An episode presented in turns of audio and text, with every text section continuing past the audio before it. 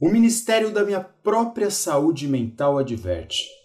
Este será o primeiro e único episódio sério presente neste programa, livre de qualquer tipo de fantasia ou fruto da minha imaginação.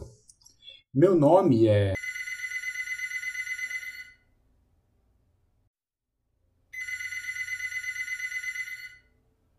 E serei o responsável lúdico de suas risadas acerca das minhas tragédias. Este piloto tem a função social de advertir e informar sobre os riscos da ansiedade nos cenários local e mundial. Para tanto, atente-se aos dados que seguem a partir daqui. Segundo a Organização Mundial da Saúde, a OMS, em estudo divulgado em fevereiro de 2017, existem 264 milhões de pessoas no mundo com diagnósticos de transtorno de ansiedade, o que corresponde a uma média de 3,6% da população mundial. Além disso, estima-se que até 2030 ela será a doença mais comum acometendo mais pessoas do que qualquer outro problema de saúde.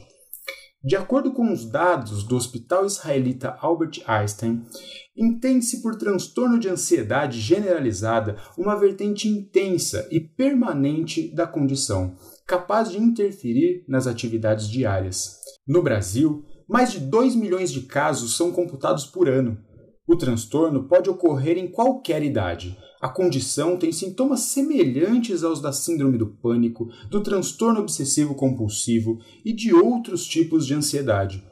Esses sintomas incluem preocupação constante, agitação e dificuldade de concentração. E o tratamento pode incluir terapia e medicamentos, como antidepressivos. Apesar disso, essa não é a razão pela qual venho aqui irritar os seus ouvidos. Como um bom ansioso, só comecei a me dar conta da minha condição e da superação da mesma quando passei a perceber que muitas outras pessoas, assim como eu, sofriam deste mal e também se crucificavam para não deixá-lo transparecer, acarretando em um agravamento considerável de nossa má qualidade de vida.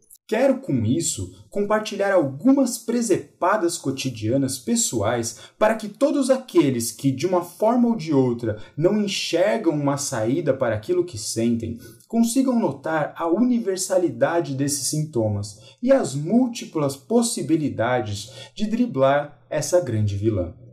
Convido a todos que venham rir de mim e comigo. A minha história superada pode ser a sua crise atual, e a sua história superada tem grande chance de ser uma das minhas muitas crises atuais. Este é o episódio piloto de Um Toque de Ansiedade, e será aqui o lugar em que nossas fragilidades serão superadas pelo cômico sentido de viver, que já adianto, ainda não descobri qual é.